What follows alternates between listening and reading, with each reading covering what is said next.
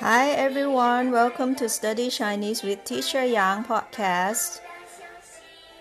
礼物是几乎所有人的喜爱。Almost everyone loves presents. Presents are miraculous stuffs that make the givers and receivers smile and feel wonderful. Especially in this Christmas and New Year holiday seasons, lots of people are attentively and happily shopping for gifts for their loved ones, either family members or close friends, or even bosses, superiors, customers, teachers, or other respectful people.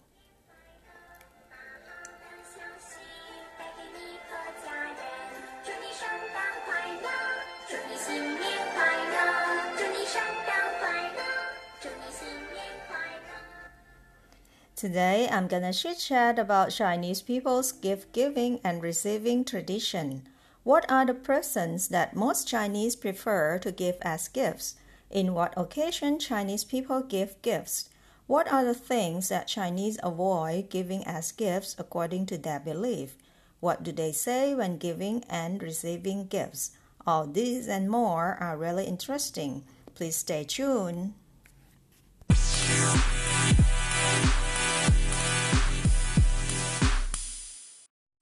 The word present in Chinese is 礼物,礼物. Li means rituals or etiquettes that show respects, gratitude, or other good wishes.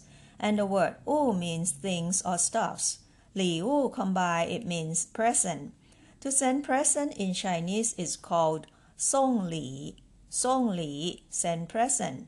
And to receive a present is called 收礼,收礼. Another word related to present or li wu is the word hui li. Hui li means to send a present in return to someone who has sent you a present.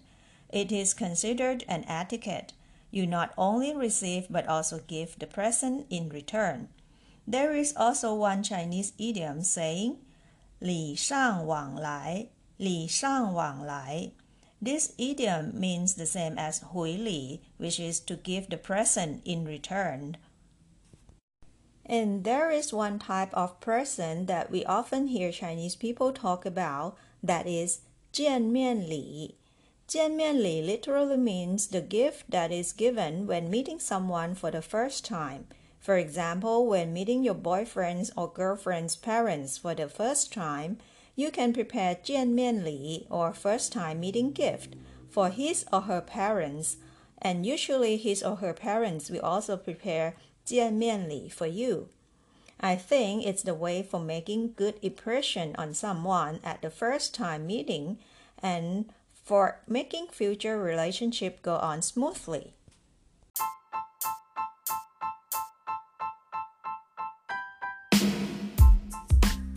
Apart from giving gifts during holidays like Christmas, New Year, Valentine's, or even Chinese festival like Mid-Autumn Festival, when you are being invited to visit someone's home, sending gifts to the host or his or her children is one of the gift-giving etiquette of Chinese people. Moreover, there are occasions when you would like to express your appreciation for someone's help, to send your wish to the sick, to send your congratulations for someone's new house, company, or shop. This tradition is pretty universal, isn't it? The value of the gifts can vary according to the giver's and receiver's status. It can be something to eat, something to use, or some souvenirs. It can be 水果 fruits, 花 flowers, 补品 health products, 茶叶 tea, 陶瓷 ceramics, or electrical appliances, 电器 depending on the budgets. On Christmas Eve, Chinese people prefer to give apple as a gift. It's because the word 平 in 苹果, which means apple, has the similar sound as 平 in the word 平安, which means peace and safety. So apple has a great connotation. So if you are sending 苹果 to someone, it implies that you are sending peace and safety to that person. That's very good meaning. On the contrary, the fruit that should be avoided to give as a gift to Chinese people is pear because li or pear in Chinese has the similar sound as li, which means to depart. If we give pear as a gift for the sick, it implies that we wish that person or the sick to die sooner.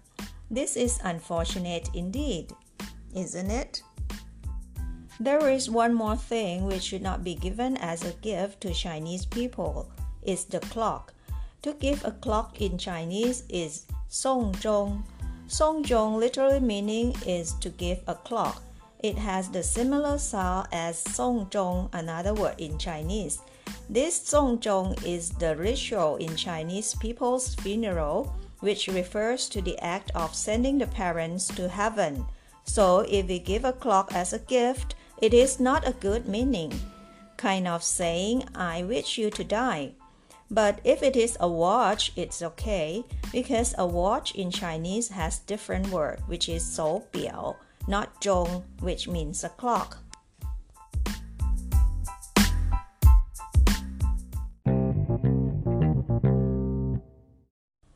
When Chinese people giving gifts to someone, they would say 客气话 or words that shows their humility. Like for example, when they present a gift to someone, Chinese people often say, 这是我一点心意，请收下。这是我一点心意，请收下。This is just my tiny intention. Please accept it. Or they may say, 这不是什么贵重的东西，请不要嫌弃。这不是什么贵重的东西，请不要嫌弃。This is not a very valuable stuff. Please don't mind it. From these sentences, we can see how humble Chinese people are when sending gift to someone. The persons who receive gifts will also say 客气话 or words that show their humility before receiving gifts as well. They would say, 你能来我就很高兴了。还破费干嘛呢？你能来我就很高兴了，还破费干嘛呢？I'm glad that you could come. Why do you have to spend money on the gift? Or they may say, 来都来了，还买什么礼物啊？来都来了，还买什么礼物啊 ？I'm glad that you could come. You don't need to buy a gift for me. 来都来了，还买什么礼物啊？This is the etiquette before Chinese people taking gifts from someone. However, to refuse taking gifts, Chinese people will indirectly say, 你的心意我领了，这份礼物我就不收了。 你的心意我领了，这份礼物我就不收了。I appreciate your kindness. I would not take this gift. Or in other words, it's like no, thank you. 你的心意我领了，这份礼物我就不收了。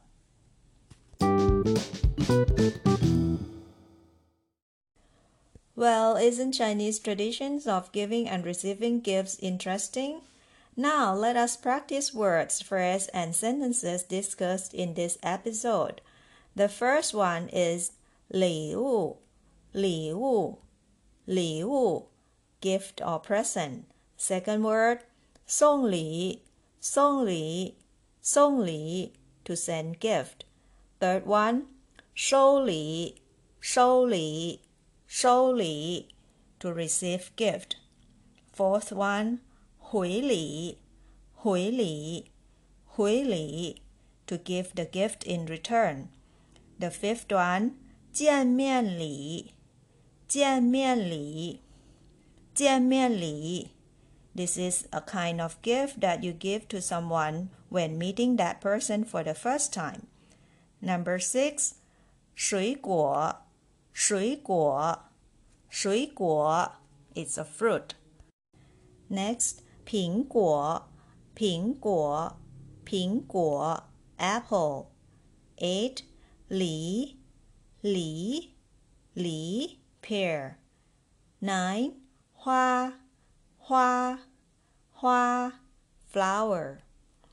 Ten, 补品，补品， 补品 health products. Eleven 茶叶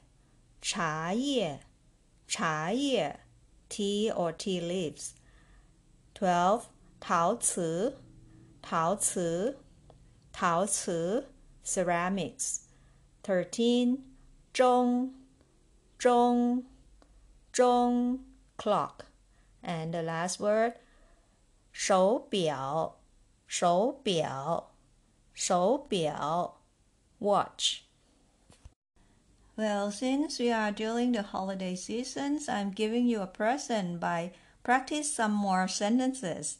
Well, let us start with the first sentence. 这是我一点心意，请收下。这是我一点心意，请收下。This is just my tiny intention. Please accept it. 这是我一点心意，请收下。 Second sentence when Chinese people giving gift to someone, they would say, 这不是什么贵重的东西，请不要嫌弃。这不是什么贵重的东西，请不要嫌弃。This is not a very valuable stuff. Please don't mind. Can you follow? I'll, I'll repeat one more time Slowly.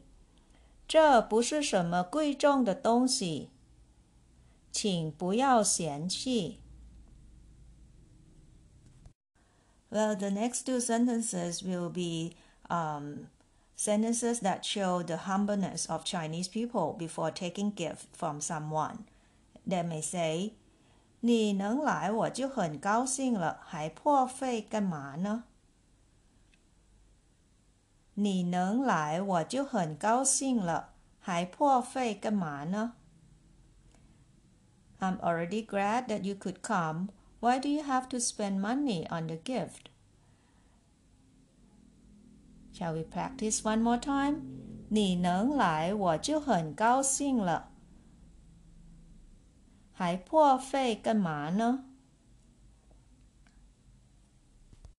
Next sentence. 来都来了，还买什么礼物啊？来都来了，还买什么礼物啊？I'm glad that you could come. You don't need to buy me any gifts. One more time, practice. 来都来了，还买什么礼物啊？And the last sentence shows how Chinese people refuse taking gift politely. They would say, 你的心意我领了，这份礼物我就不收了。你的心意我领了，这份礼物我就不收了。I appreciate your kindness. I would not take this gift. No, thank you. 你的心意我领了。 这份礼物我就不收了。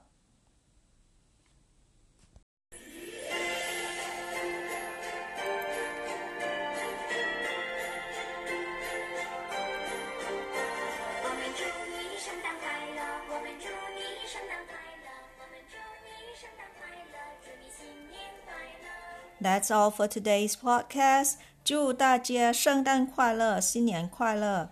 祝大家天天愉快，天天充满着笑容。Merry Christmas and Happy New Year to everyone. I wish you happiness and fill with smile every day.